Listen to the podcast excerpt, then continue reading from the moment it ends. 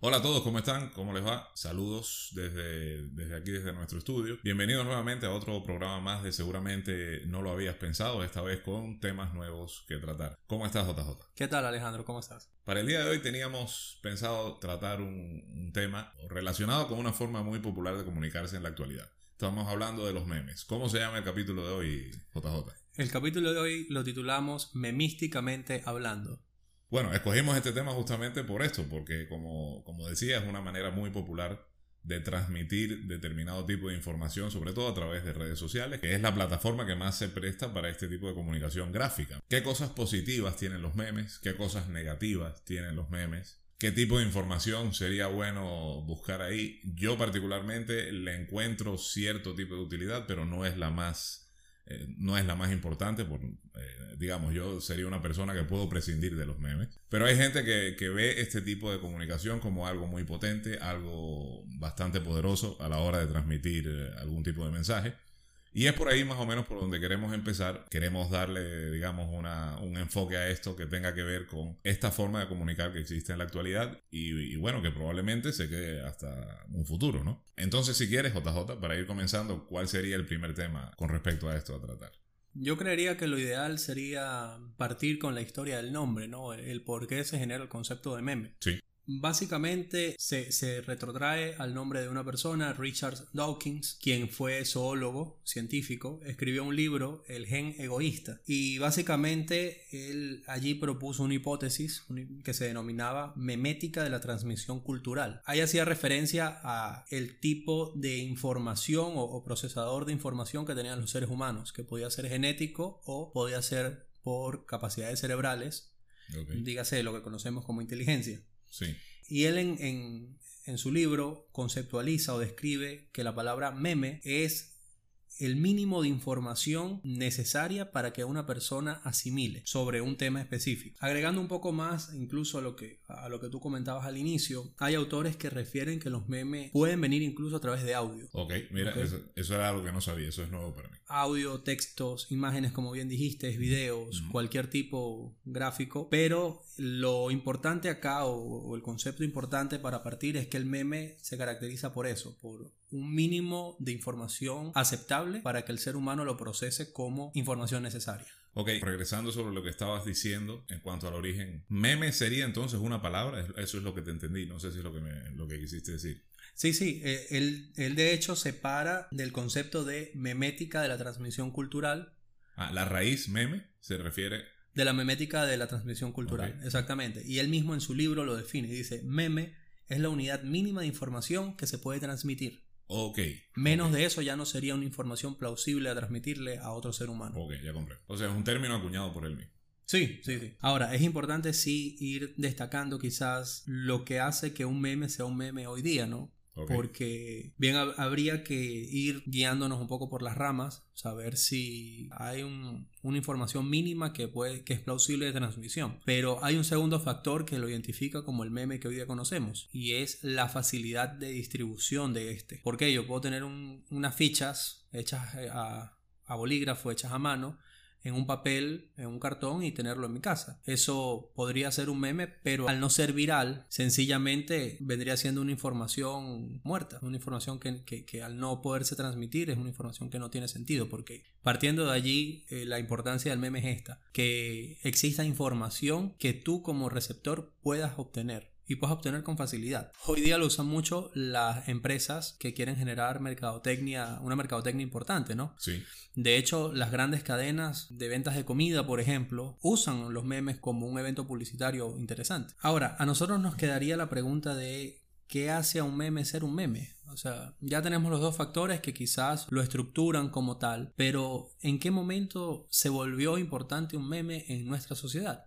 Porque... Uh -huh ya, Facebook tiene, si mal no recuerdo, desde el 2001, 2002. Oh, ¿Qué hacían las personas antes para obtener este tipo de información? O, informaciones mínimas, ¿no? Claro. ¿Cómo, cómo, cómo las relacionaban? Y algo más importante, los memes pueden obtener o, o pueden contener una información mínima en una cantidad impresionante de temas, una, una, variable bastante amplia. ¿Realmente podemos dividir los memes en categorías de necesarios y no necesarios? ¿Podemos reunir un concepto de memes para algún propósito educacional? ¿Podríamos, por el contrario, sencillamente decir que los memes llevan un fin de diversión?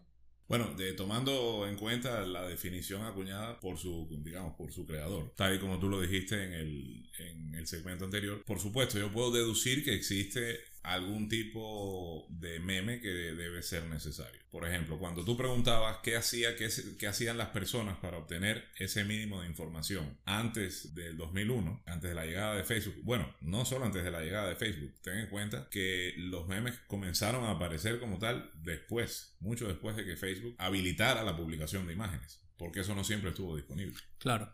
Sea, estaba disponible, pero con ciertas restricciones. Casi siempre eran imágenes relacionadas, qué sé yo, con fotos. Y no había tanta gente creando memes como para que se, se hicieran, como, digamos, como para despertar un interés en los usuarios de Facebook de estar publicándolos una y otra vez. ¿Qué hacía la gente antes de eso? Para obtener información en, en porciones mínimas, como dices tú, bueno, transmisión oral, lo hacían también por escrito, como el ejemplo que pusiste, escribiendo en una tarjetita.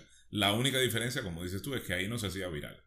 Pero, por ejemplo, se me ocurre que algo parecido hacían los maestros, o hacen, es probable que sigan haciendo, los maestros en las escuelas y colegios para entregar determinado tipo de información o de enseñanza al alumno de forma abreviada, resumida y que le permita al alumno recordar con un simple vistazo un tema completo que haya sido analizado más profundamente en clase. Por ejemplo, en la actualidad, si tú tomas un curso de lectura rápida, o sea, cómo leer velozmente. Muchos especialistas en este tipo de técnicas te van a decir que no tiene mucho sentido enseñarle a leer a un niño como normalmente aprendimos a leer nosotros, que es aprendiendo primero el alfabeto, el fonema de cada letra, y luego uniendo eh, las letras, digamos, vocales con consonantes y ver cómo suenan cada consonante con cada vocal, mame, mi, mu, etc. Que no tiene mucho sentido hacer eso porque eso te lleva, digamos, en, un final vas a terminar leyendo, como terminamos todos, pero es un camino lento.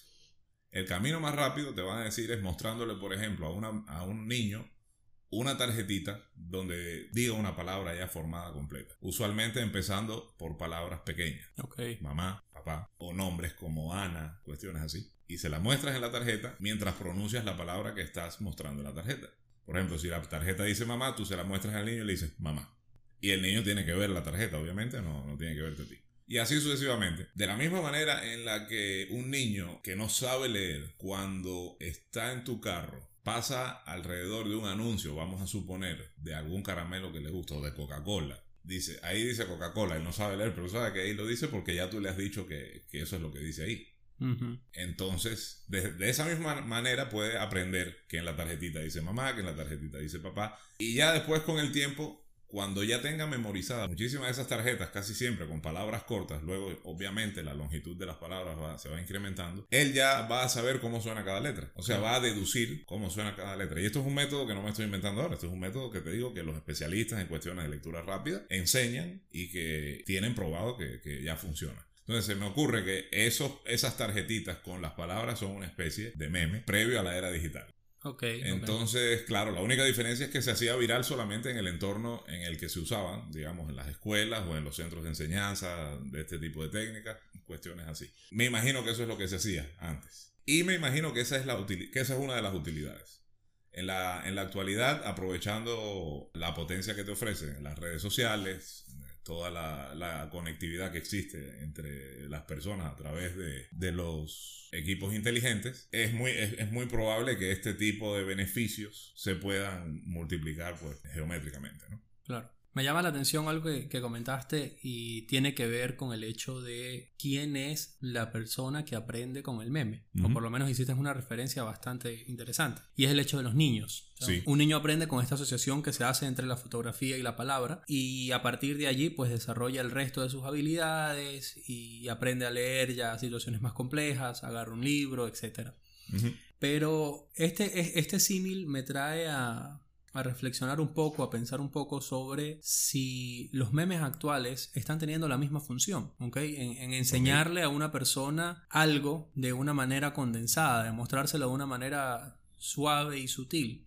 El detalle está en que el promedio de personas que tienen acceso al Internet, que es ahorita lo que lo, que lo hace viral o, lo que lo hace popular, son básicamente personas de una edad mediana adulta. Dígase, son personas que ya tienen por lo menos unos 10 años, 12 años, como las personas más jóvenes. Y el, promedio ya va más allá de los 18, ¿no? Personas que ya tienen sus propias redes sociales y que no tienen ningún tipo de limitación por el uso de ellas. Entonces yo me preguntaría, ¿Realmente estos memes nos están haciendo un beneficio al transmitirnos esta información condensada? ¿O por el contrario nos están limitando a generar interés en buscar la información de otra manera. Entendemos que cuando las cosas son fáciles, cuando viene el facilismo dentro de una situación, la gente pierde el interés. Y ahí me preocupa un poco el hecho de que este facilismo en la adquisición de la información lleve a que las personas que lo están viendo se conformen con esta información y que esa información sea la necesaria para debatir. Claro, ese es el principal problema que yo veo, pero ahí la respuesta que yo te daría es que si bien nosotros en un entorno que no tenga nada que ver con las redes sociales, es decir, fuera del, del, mundo de las telecomunicaciones y la computación, no nos conformamos con leer tarjetitas que digan mamá y papá porque ya somos adultos, al contrario, buscamos libros, buscamos material científico, buscamos algún tipo de lectura seria con un tema, con un contenido específico. El que está en las redes sociales tampoco debería conformarse con las tarjetitas, que en este caso serían los memes. O sea, el adulto, obviamente, ¿no? El adulto que está en redes sociales y que tiene acceso a o que, o que está expuesto, mejor dicho, a la viralización de todos estos memes, de todas estas partículas informativas, tiene que estar consciente de que esa información es mínima y que no es suficiente para sostener un debate o para sostener un, ni siquiera un argumento, ¿no? Lo que el problema que yo veo es que probablemente a un adulto, y digo probablemente porque yo sé que hay adultos que, que sí les va a costar trabajo, pero probablemente a un adulto eso no le cueste mucho trabajo. Porque ya es adulto, se supone que tiene un pensamiento crítico, cierto poder de discernimiento. Entonces puede discernir entre lo que es denso y lo que no es. Entonces un, meme en cuanto a información no es muy denso, pues no tiene mucho. Pero en cambio, un adolescente que tiene acceso a las redes y que está expuesto también a la misma viralización de los, de los memes, de estas partículas informativas con cantidad mínima de información, puede creerse o puede pensar que toda la información que ellos contienen es cierta o que es suficiente. Y para mí ahí es donde está un poco el, el, peligro, digamos, o el, o el riesgo de fiarse demasiado de este tipo de comunicación.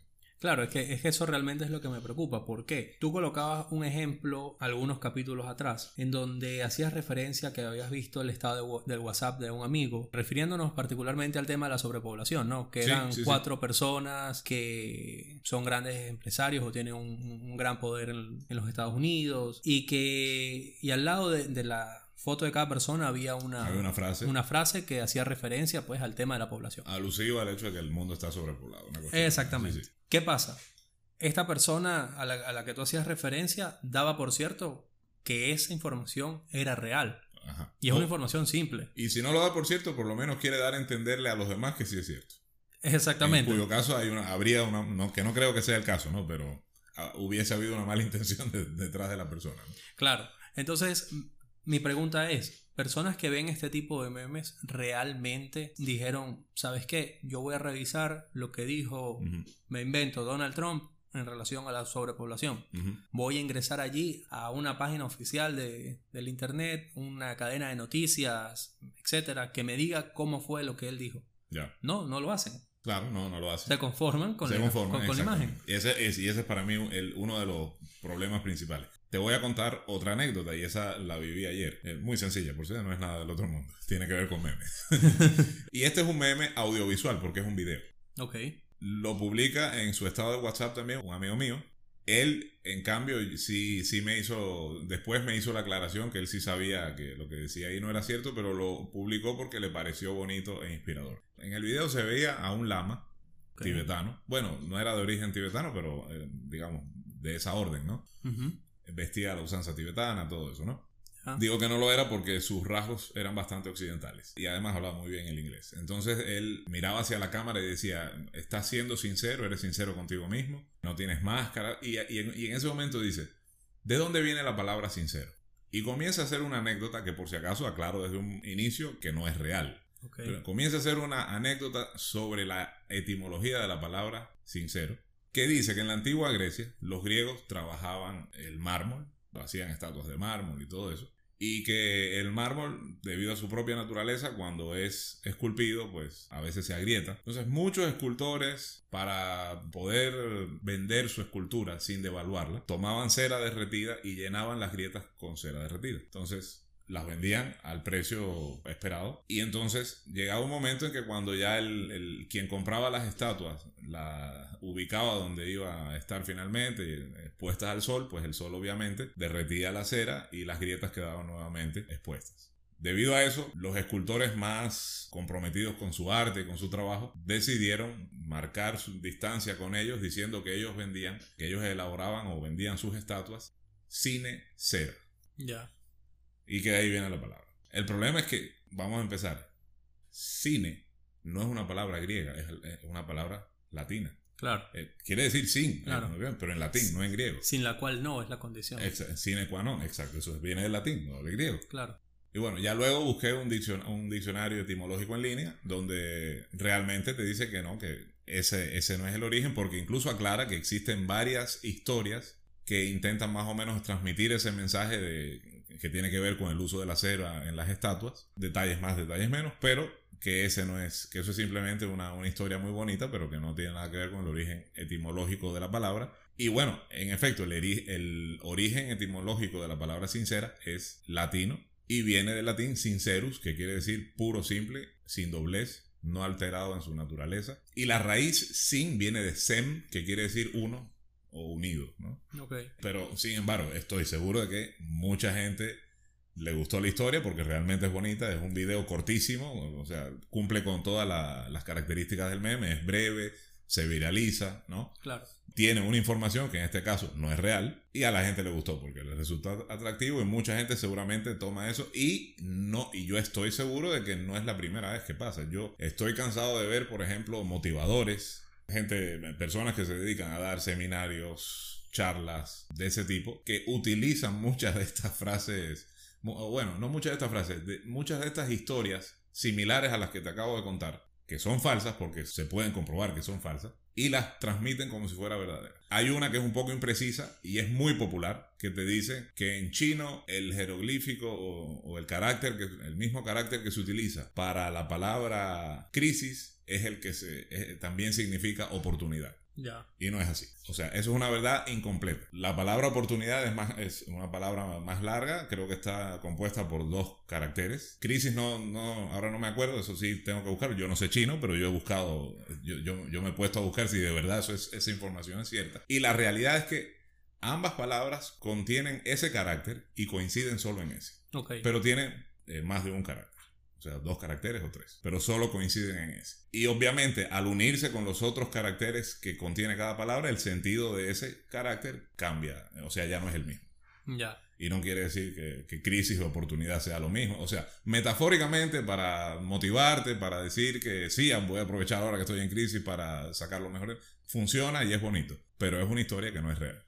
Claro. Entonces, a eso me refiero. E, ese tipo de reacciones provocan en la actualidad muchos memes de esta, de, esta naturaleza. Y es el caso, bueno, que, que tú estabas tratando justamente. Claro, a, mí me preocupa mucho el, tema del facilismo, ¿no? Lo comentábamos en, también como conclusión en algunos podcasts pasados de, evitar el facilismo para obtener información precisa u obtener verdades un poco más completas. Hay algo también que es importante y tiene que ver con, con esta este concepto de facilismo y es el hecho de qué memes llegan más a las personas y qué memes no. Y tiene que ver también con el método de, transmisión. Ejemplo, los memes que se transmiten o que se llevan por audio son los que menos pegan. Son los que menos repercusión tienen. Porque se les olvida fácil a las personas. Claro. De allí pasamos al evento de los memes que son netamente escritos, es decir, que solo tiene letras. Son memes que también se van olvidando de manera muy sencilla. Pasamos al tercero que son los memes en video, que por ser tan complejos, o sea, el, hecho de asociar una imagen en movimiento con palabra genera que se te pueda de alguna forma olvidar. Sí, sí. Pero los memes que son una foto con alguna leyenda, una imagen fija con alguna leyenda, son los más populares. Son los que mejor calan en el cerebro de la persona. Claro, sí, sí. Y hagan el ejercicio en casa. Intenten recordar un meme de imagen fija con un meme de imagen audiovisual. Claro, es así. Van a ver que es mucho, se les va a hacer mucho más sencillo el de imagen fija. Entonces, esto que, lo, lo han estudiado las personas que necesitan generar adicción a, este tipo de situaciones, a los memes, se han especializado en crear justamente detalles memísticos por imágenes fijas. Todas sus publicidades, bien para grandes cadenas o bien sencillamente para hacer reír al público, son con imágenes fijas. Sí, eso tiene un poco que ver con, la, con cómo funciona el cerebro y con qué tipo de persona también está. Hay, hay personas, acuérdate que hay personas que tienden a, a, concentrarse más en lo que ven y hay personas que tienden a concentrarse más en lo que escuchan. Ya. Y hay personas que tienden a concentrarse más en sus sentimientos o en sus sensaciones. Ok. Entonces, pero igual, hay un porcentaje que es mayoritario. Y según parece, las personas visuales suelen ser las que, las que predominan. Ya, ok. aquellas que se dejan. Eso, eso no quiere decir que descuiden las otras partes de su parte auditiva o kinestésica, ¿no? En algún momento de la vida todos hemos puesto en, en marcha o en práctica otros mecanismos sensoriales diferentes al preferido pero por lo general parece que el mayor porcentaje de personas suele ser visual. Eso es un estudio, digamos, estadístico que estoy seguro que, que, conocen muy bien los publicistas, los especialistas de marketing y todo eso, y por eso terminan apuntando hacia ese segmento que es el mayoritario. No quiere decir que la minoría no compre, sino que a mí me interesa el dinero de la mayoría. Claro. Y hay una cuestión, por ejemplo, el cerebro hace una gran distinción entre lo que tiene que ver con imágenes estáticas e imágenes en movimiento hay una cuestión bastante interesante. Por ejemplo, si tú le preguntas a un número de personas, imagínate que tú conoces un grupo de personas que todas están pasando por momentos dolorosos en sus vidas y que están lidiando con ese dolor. Digamos, han pasado por momentos dolorosos recientemente, vamos a suponer, han perdido un familiar o han salido de una manera poco conveniente de una relación o han perdido el trabajo, cuestiones así, han pasado por experiencias negativas. Y aquellos que todavía estén lidiando con eso, te vas a dar cuenta que los recuerdos que tienen son imágenes estáticas. Claro. Casi nadie recuerda un proceso. Claro. Casi nadie recuerda el proceso por medio del cual, por ejemplo, perdió a un ser querido. No es que no lo recuerde, por si acaso. Pues si, si, si tú haces que, digamos, si tú lo guías con tus palabras y le vas diciendo, bueno, y primero, ¿qué le pasó a tu ser querido? Bueno, que se enfermó y luego pasó por esto. Y ahí cuando te empieza a hacer el cuento, obviamente va rememorando todas las etapas como, el, como un proceso, como el proceso que fue, de hecho. Pero cuando piensa involuntariamente en ese, en, en ese momento, lo hace por medio de la evocación de una imagen estática.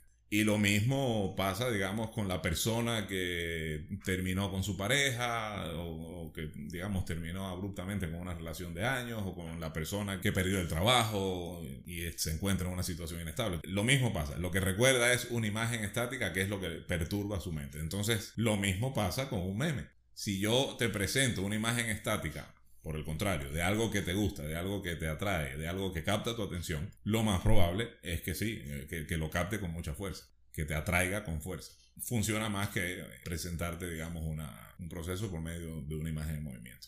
Claro. Mira, fíjate que, justamente, o, tomando en cuenta eso, vuelvo al punto del facilismo y eso me retrotrae al punto inicial de si realmente las personas que están viendo estos memes facilistas, mientras más fácil mejor para ellos, Ajá eh, porque su cerebro inconscientemente así se los está indicando, porque de una manera paralela a, su razonamiento el cerebro está proyectando la adquisición de cierta información de determinada manera. Claro. ¿Estas personas realmente buscan una información adicional cuando ven este tipo de memes? No, yo pienso que la mayoría no. Podríamos analizar, no sé si en este momento tú te acuerdas de alguno o de algunos y podemos analizar punto por punto y darnos cuenta, no, este meme falla en tal y tal presuposición o en tal y tal conclusión. Y darnos cuenta de que aún hay personas que lo están publicando y que lo citan como argumento a la hora de establecer una posición o una postura de alguna índole. Lo vemos a diario en redes sociales, en Twitter, cuando alguien quiere atacar a algún político o la posición política de alguna persona lo hace y le pone atrás un meme donde dice dos o tres líneas y cree que con esas dos o tres líneas su argumento está plenamente sustentado, cuando en realidad no es así. Ah. Aunque redes sociales como Twitter, que se dice que es de las redes sociales más agresivas, ahí muchas veces yo creo que el argumento no importa tanto como el hecho de quedar como ganador de la discusión. Claro. Allí ya tiene que ver un tema más allá con la, con la interacción del meme con el meme como tal. Exacto. Y fíjate que poniendo que tú mencionas esta red social, justamente del, del Twitter han partido muchos memes que han tenido que descalificar a posterior. Ajá. Y dígase, cuando digo meme es la información reducida de algún político que dijo o que afirmó tal situación. ¿Ok? Claro, claro. Peña Nieto en su momento dijo tal mentira y más atrás llega otro meme con el etiquetamiento de falso. Esto no lo dijo el presidente Peña Nieto. Claro. Partiendo de ello, vemos como, primero, el, el tuit original, donde supuestamente este, este presidente, este político, había dicho tal verdad que había generado molestia, se viralizó a una, a una velocidad muy rápida, a, un concepto casi inmediato. Y después que el daño estaba hecho, vienen los reposts de el falso, ¿no? Esto no es así, esto es mentira. Pero ahí hay algo importante. ¿A cuántas personas le llega que realmente es mentira? La desmentida, claro. Exacto. ¿Y cuántas personas se quedaron con esa información falsa? Y eso, ojo, a través de Twitter, que es la red social que, tiende a, desmentir el tipo de, este tipo de memes, ¿no? Por, y me refiero a Twitter como, como algo memístico, usando un poco el concepto del título, porque Twitter es una de las redes sociales que más condensa la información en palabras. En palabras, claro, sí. Para poder transmitirla. Y de hecho eh, ha sido el auge de Twitter que permite que que uno internalice un poco la cantidad de información que puede tener de un tema y la minimice a nada. exacto. Eso me parece, a mí en, sus inicios me parecía bastante positivo, porque gente que, era, que estaba muy acostumbrada, digamos, a irse por las ramas cuando iba a abordar un tema específico, si quería decir algo en, Twitter tenía que reducirse a 120 palabras, que era el límite inicial con el que salía. Ahora creo que son 240, me parece. Pero sí, por un lado es bueno, porque te acostumbra a ser conciso. Claro. Ahora, lo que pasa es que, nuevamente, hay temas en los que no, en los que sí amerita dar, eh, digamos, hacer cierto tipo de aclaraciones, ahondar tal vez un poquito más. Bueno, para eso entonces la gente abre un hilo y comienza a, desarrollar un tema. Claro. Pero sí, Twitter lo hace muy bien con palabras solamente. Y bueno, ya después se puede incluir imágenes también, pero bueno. Hay algo interesante allí, antes de, de proseguir con el tema, y es justamente el hecho de que Twitter o las personas que, iban al Twitter generaban exactamente el, efecto opuesto al que recibe un meme hoy día, por ejemplo, de Facebook. Twitter inicia básicamente con un método deductivo. Ellos van de lo general, analizan todo, el macro, y ponen algo micro, algo que, se condensa. Es decir, la persona, para poder llegar a eso, tuvo que haber pensado en todo, o, o, al menos en todo lo que conocía. Sí. En cambio, el receptor lo está haciendo de una manera distinta, está siendo inductivo, va de lo micro a lo macro y muchas veces el macro le genera agotamiento, cansancio y sencillamente por el mismo facilismo no lo, no lo busca, no tiene la necesidad de buscarlo. Sí, no, es que hay un concepto bastante interesante que hasta te lo podría explicar en términos de, electrónica. Eh, el concepto justamente de digitalizar la información analógica. Ya. O sea, cuando. Lo que pasa es que cuando tú tienes una señal analógica y tú la quieres digitalizar, lo que haces es construir un circuito que toma muestras periódicas de la señal analógica. Por ejemplo, si un sonido es continuo en el tiempo, yo voy a tomar muestras de ese sonido en el segundo 1, luego a los 1.3 segundos, a los 1.5, 1.7, 1.8 y 2 segundos. En total tomé cinco muestras. Y eso es lo que, eso es lo que, lo que voy a digitalizar, esas cinco muestras que yo tomé. El resto de información se quedó fuera. Claro. El éxito de una buena digitalización es tomar tantas muestras como se pueda. Siempre, no importa cuántas muestras yo, yo tome de la señal original, siempre va a haber espacios que se queden fuera. ¿Cómo los lleno? No los puedo llenar. Claro. No hay manera de llenarlo, sino con cuando ya el equipo digital vaya a convertir de nuevo esa señal digital en analógica, la va a tener que convertir en una señal analógica muy aproximada a la original, pero que no es exactamente igual a, la original. Tiene, Va a tener por ahí porciones que no, digamos, si es una señal de sonido, va a haber algún tipo de armónico por ahí que no se escuche. Por eso, digamos, en, la actualidad los procesos de digitalización se hacen cada vez más con frecuencias de muestreo cada vez más, más grandes para que la señal sea lo más similarmente posible a la original. Lo mismo pasa acá, tú puedes, digamos, si tú me vas a hablar de leyes, y ya hiciste todo ese trabajo de resumirme todo lo que tú sabes de leyes sobre el tema específico que me quieres hablar en una oración de de unas cuantas cientos de palabras, cuando yo lea eso, yo que no sé de leyes, voy a interpretar solo hasta donde mi conocimiento me permita. Ya. No, no, no, puedo, no, no podré avanzar mucho más. Necesitaré inevitablemente una reunión posterior contigo o con algún otro especialista que profundice en aquello que tú me quisiste transmitir. Pero fíjate que ahí juega un factor importante y es el hecho de la necesidad que tengo yo de aprender o de ahondar en esa información. Sí. ¿Por qué? Voy a colocar el ejemplo más banal, me remito nuevamente a, Twitter. Sí. Cuando una persona publica algo que no me gusta o algo en lo que yo no estoy de acuerdo, yo comienzo a desafiarlo con mis palabras, ¿ok? Yo comienzo a, proponer el argumento contrario. ¿Por qué? Porque la red social me permite hacerlo. Sí. Ahora, cuando una persona publica o repostea algún meme de Facebook, por ejemplo, la persona que lo, que lo posteó originalmente, por lo general, no tiene el mismo alcance o, no está al alcance, mejor dicho, de la persona que lo está leyendo en ese momento, sino que es un repost del original. Sí. ¿Ok?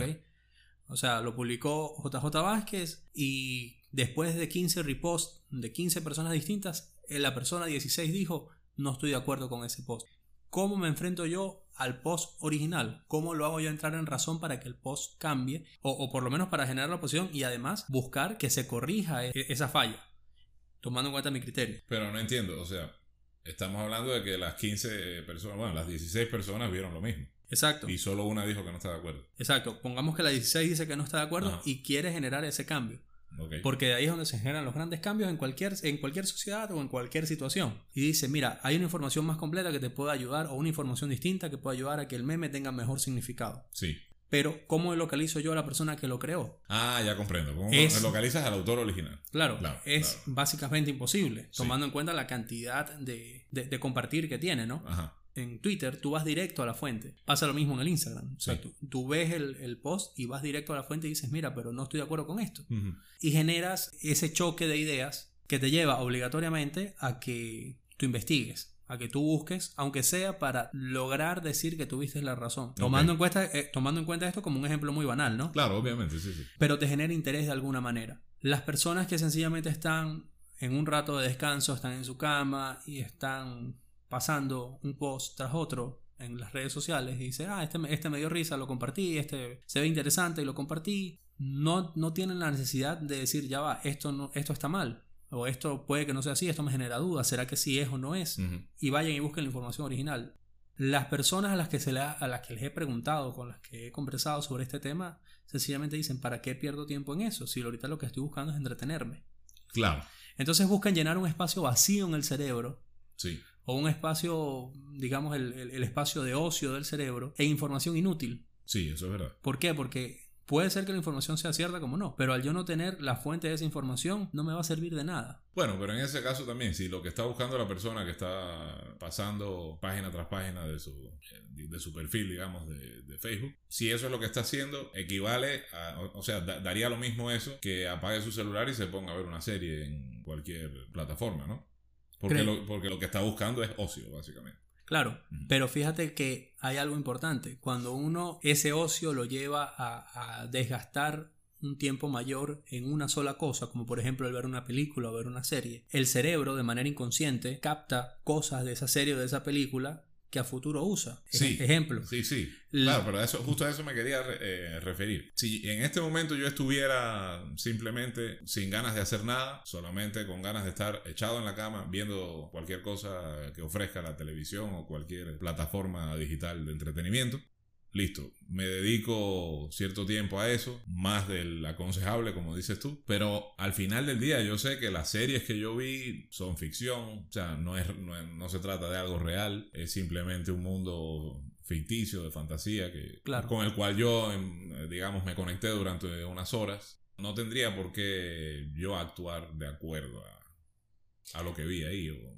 o sea, no, tendría que influirme más allá de eso, quiero decir. Claro, pero a ver, te coloco quizás un, ejemplo y para mí el tiempo en el que tú estás sometido a la información, o sea, la cantidad de tiempo, afecta.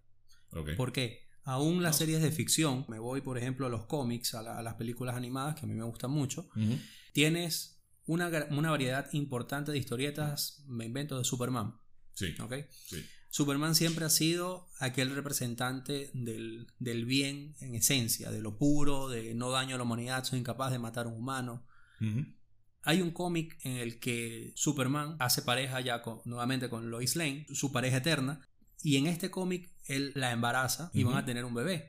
¿Qué ocurre? El guasón, el Joker, asesina a Lois Lane con el bebé dentro. Superman viendo esto se vuelve loco y crea un imperio, una dictadura bastante fuerte. Para quien lo quiere buscar, el, cómic se llama Injustice.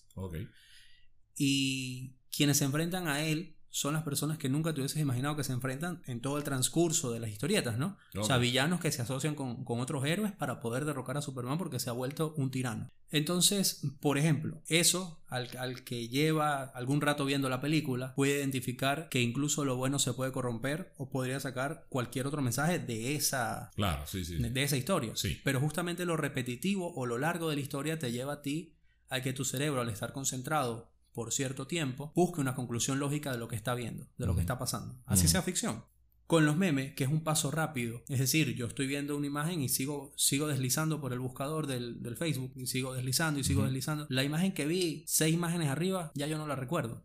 Entonces el impacto en mi cerebro es completamente distinto no estoy interesado en buscarlo. Porque lo vi y dije, ah, qué interesante, pero seguí viendo y vi otras cosas que me interesaron y eso quedó en segundo plano. Diferente de eso de, por ejemplo, la ciencia las artes cinematográficas, ¿no? Entonces, eh, el peligro del meme, e insisto porque sobre esto es que yo versaría la conclusión futura del, del tema de los memes, es que si ya son un evento innegable en nuestra sociedad, es un evento que no se va a ir, es un evento que no va a desaparecer, el concepto de meme como un meme electrónico, ¿no? Como, sí, sí. como una situación eh, puesta en redes, Ajá, sí. al menos hagámoslo tan útil para nosotros que nos ayude a crecer como seres humanos, que, que es básicamente el fin de cualquier cosa que hemos venido conversando a lo largo de estos capítulos, la utilidad reflexiva para el ser humano. Es decir, detengámonos en un meme que nos guste, que nos agrade, que vaya con nosotros y nos diga, oye, déjame revisar un poco acá y en esta revisión consiga algo que me, me ayude a mí a nutrirme como persona. Yo recuerdo que yo este ejercicio lo canalicé o lo concienticé al momento que había un cuadro, una obra de arte que es mi obra de arte preferida, Saturno devorando a sus hijos de Goya. Yo vi el cuadro, vi Saturno devorando a sus hijos de Goya, estaba el, el, pie de página con la imagen y me puse a buscar si efectivamente era de él, si lo representaba o no lo representaba y, y sí, por allí entré a la, información que necesitaba y pude identificar ya la información completa de mi cuadro favorito, que era mi favorito desde que lo vi, o sea, solo el lienzo me gustó, la información complementaria vino después gracias a un meme. Entonces, intentemos no relajar la mente en estos aspectos porque lo único que nos llena es de información vacía. Recordemos que el ser humano tiene tiempos para, para básicamente hacer todo y el tiempo de descanso o recreación puede ser aprovechado de una manera distinta. Que estas 8 horas de las 24 que podemos nosotros descansar pueden ser aprovechadas de una manera distinta. Más allá de, pasar sencillamente con los memes y no tener ningún efecto que, nos gratifique mentalmente. O sea, yo realmente si fuera por dar consejos, lo que diría es aléjense de las redes sociales. No, no tan radicalmente tal vez, pero claro, uno necesita las redes para cuestiones serias también, ¿no? Promocionar su trabajo, cuestiones así, ¿no? Eso es innegable. Pero, por ejemplo, yo desde hace, será un par de meses para acá, justamente por una molestia relacionada con las notificaciones de una red social en mi celular a la hora de ir al gimnasio, mientras escucho música, porque yo escucho música cuando estoy en el gimnasio, Suspendí las, las, notificaciones de esta red social en mi teléfono. Porque no quería que mientras estaba haciendo ejercicio a cada rato me estuviera interrumpiendo la música eh, con, el, con el sonido de, la, de las notificaciones, ¿no? Y suspendí las notificaciones. Realmente me di cuenta de lo poco necesarias que son esas notificaciones intrascendentes y, y, cuánto tiempo te ahorras y cuán productivo, cuán productivo te vuelves cuando dejas de prestarle atención a ese tipo de, de información innecesaria. Entonces, ¿qué, ¿qué, pasa? Ahora no voy a nombrar cuál es la red social, porque tampoco quiero hacerle ninguna mala propaganda a nadie. Pero ahora lo que hago es simplemente ingreso una vez, dos veces por semana y hago lo que tenga que hacer ahí, que sea necesario o productivo. Y listo, terminó mi tiempo con eso y a otra cosa. Obviamente, memes, si, si ingresas a cualquier red social, vas a estar viendo memes porque te van a salir en, en, tu, en el feed, ¿no? De tu perfil. Entonces, simplemente no hay que detenerse a, leer cosas que a uno no le interesa. Y lo bueno que tienen los algoritmos de, todas estas aplicaciones es que en algún momento te van mostrando solo aquellas cosas a las que tú le prestas atención. Preocúpate por enseñarle a tu, a tu algoritmo qué es lo que quieres que te recomiende. Si te gusta ver, por ejemplo, más videos de algún autor específico que tú sigues o de algún personaje en particular en cuyo trabajo tú estás interesado, pues hazle clic a ese personaje, a los videos de ese personaje, a la información relacionada con ese personaje, con, toda, con esos protagonistas que te interesan a ti. De esa manera, educas tu algoritmo. Y cuando entras a tu red social preferida, no estás perdiendo tiempo con cosas que no tienen nada que ver contigo. Y lo otro es igual, portarse de, manera racional. Por ejemplo, circulan desde hace algún tiempo en las redes. Esto también vendría siendo una especie de meme en video, ¿no? Aunque dura un poco, aunque no es tan breve. Bueno, sí, son breves. no, no, duran más de 2-3 minutos. Ya. Video, los videos de, de Vladimir Putin subtitulados con subtítulos falsos. Por lo general está, sale Vladimir Putin hablando frente a un grupo de militares de su país. Es un discurso de lo que allá se conoce con, eh, con, el nombre del Día de la Victoria, que es el 9 de mayo, que es el día en que ellos celebran la victoria rusa sobre los nazis. Ya. Un discurso relacionado con esa fecha, felicitando, bueno, evocando la gloria de las Fuerzas Armadas de esa época, bla, bla, bla. Ese es todo el discurso. Pero se han viralizado versiones de ese video con subtítulos en español de toda índole. Hablando sobre teorías conspiratorias, hablando sobre cuestiones relacionadas con la ideología de género. Bueno, sobre todos los temas que se te ocurren, excepto el Día de la Victoria, como diciendo, miren, lo que dice Putin, hasta él eh, públicamente ya lo ha reconocido y ya lo ha dicho, hay que seguir este ejemplo. y hay gente que, que, defiende eso. O sea, cuando tú le explicas, no, no, ahí yo hablo ruso o yo conozco a alguien que habla ruso y está con más que comprobada ahí lo que te está diciendo es tal y tal y tal cosa, terminan por decirte, bueno, pero igual el mensaje es lo que vale. Claro. Entonces, pues no poner el mensaje y lo saca a Vladimir Putin de ahí listo. Claro, claro. Entonces, ese, es el tipo de cosas. termina la gente un poco fanatizándose con, con, esos temas. Esa es la parte también que yo veo mal porque me parece una forma de actuar irracional. Ahora, todo esto que hemos referido ha sido dirigido a los memes informativos o a los memes que a nivel cultural nos pueden aportar algo. Sí. Considero que puede existir lo que no se ha denominado todavía, o por lo menos no he visto que alguien lo denomine así, como un tipo de meme, ¿ok? Una categorización de los memes. Porque más allá de estos memes informativos, hay memes que sí son estrictamente para generar comedia, para generar un poco de humor negro. los hay publicitarios también. Claro. O sea, como, como tú dices, yo no sé si exista una categorización oficial, pero yo lo puedo clasificar en mi mente como, claro. como tal. Ah, efectivamente, y ese punto es al que me quiero referir. El hecho de identificar si esta primera afirmación que hemos hecho o, esta, e, esta primera idea que hemos generado aplica para todas las categorías de los memes. No creo. No necesariamente. Yo creo que no. Por ejemplo, cuando se trate de memes publicitarios, acá en Ecuador existe una cadena de, de, moteles muy famosa, cuyo publicista es experto en hacer unos memes humorísticos además, con los cuales estoy seguro de que mm, no sé si clientes atrae, pero la atención seguro que sí. Claro. Porque son muy, muy creativos, son muy, muy buenos. No voy a, nombrar a la empresa porque ya su publicista le hace excelente publicidad. Yo no tengo. que no me están pagando por eso. Pero bueno, todo el mundo seguro que, todos los ecuatorianos por lo menos, o los guayaquileños, ya, ya saben de a quién me refiero, a qué empresa me refiero. Pero son memes muy, muy creativos. Y son estrictamente con fin publicitario. Claro, O sea, no buscan otra cosa que no sea vender. Sí, efectivamente. El, el, mismo ejemplo lo recuerdo yo de una marca de preservativos, haciendo referencia a un equipo de fútbol que siempre perdía. Le decía a la selección, se lo mete, no dejes que a ti también. Y al preservativo, algo similar, ¿no? Entonces, de una manera muy jocosa, buscan sencillamente generar en ti una venta que, contrario a, nuestra, a nuestro primer orden de ideas, no persiguen que tú tengas algún tipo de información, verdadera o falsa, no, sencillamente venden tu producto como bien tú lo has dicho. Claro, ahí el único detalle, eh, el único cuidado, quien debería tener cuidado es quien contrata a la persona que hace esos memes. Simplemente debería controlar que esos memes se traduzcan en ventas.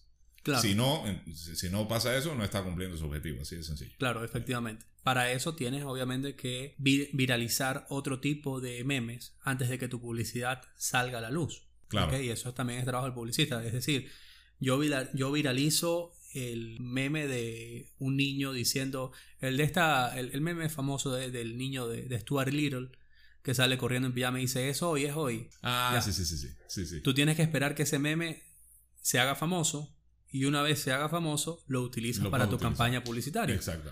Ese es el trabajo de los publicistas hoy día. Claro. De hecho, por eso hay tanta imagen reproducida a, título memístico que no entienden para qué está reproducida, no se sabe quién lo generó ni por qué. Sí, es, es, justamente para esto. Acuérdense que futuras publicidades van a partir de este tipo de eventos, de los memes que hoy día ustedes están recién reproduciendo. Correcto. Con ello sería importante entonces destacar como uno de los eventos conclusivos importantes y como lo refería al inicio, primero es entender o categorizar qué tipo de memes son nutritivos para nosotros, refieren nutrición para nosotros, o qué tipo de memes son básicamente para pasar el rato. Si son publicidad, si son sencillamente para generarnos algún tipo de humor o si son para hacernos perder el tiempo, ¿no? Para llenar un vacío que no entendemos todavía por qué existe en algunos seres humanos. Luego de haberlos categorizado, luego de haber diferenciado para qué sirve cada uno, poder quizás entender un poco si es el camino que yo quiero para adquirir la información y que si es el camino no sea la manera más fácil, es decir, que este meme sea solo el punto de partida para investigar y poder reflexionar, no quedarnos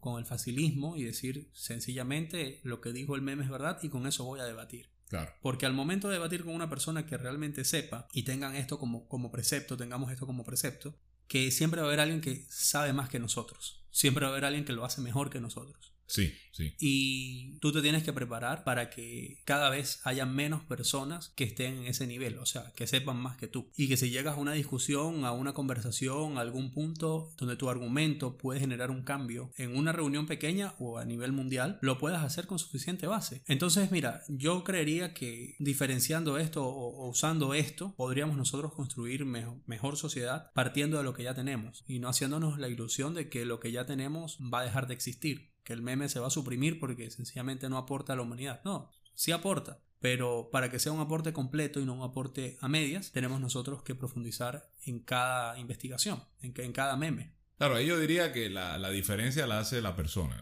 La, diferencia tiene que estar. En la, es, es, lo mismo que el chisme. El chisme ha estado toda la vida y va a seguir estando, no se va a ir. Entonces simplemente la persona que está interesada en, crecer de alguna manera, lo, lo, que hace es no prestarle atención o si escucha algo que por ahí le toca de cerca o puede de alguna manera prenderle alguna alarma o preocuparle, bueno, investigar, a ver qué de cierto hay, pero sin tomar ningún tipo de, acción. Entonces lo mismo pasa con, el tema de los memes, no hay que prestarles atención a, a lo que no requiera de tu atención.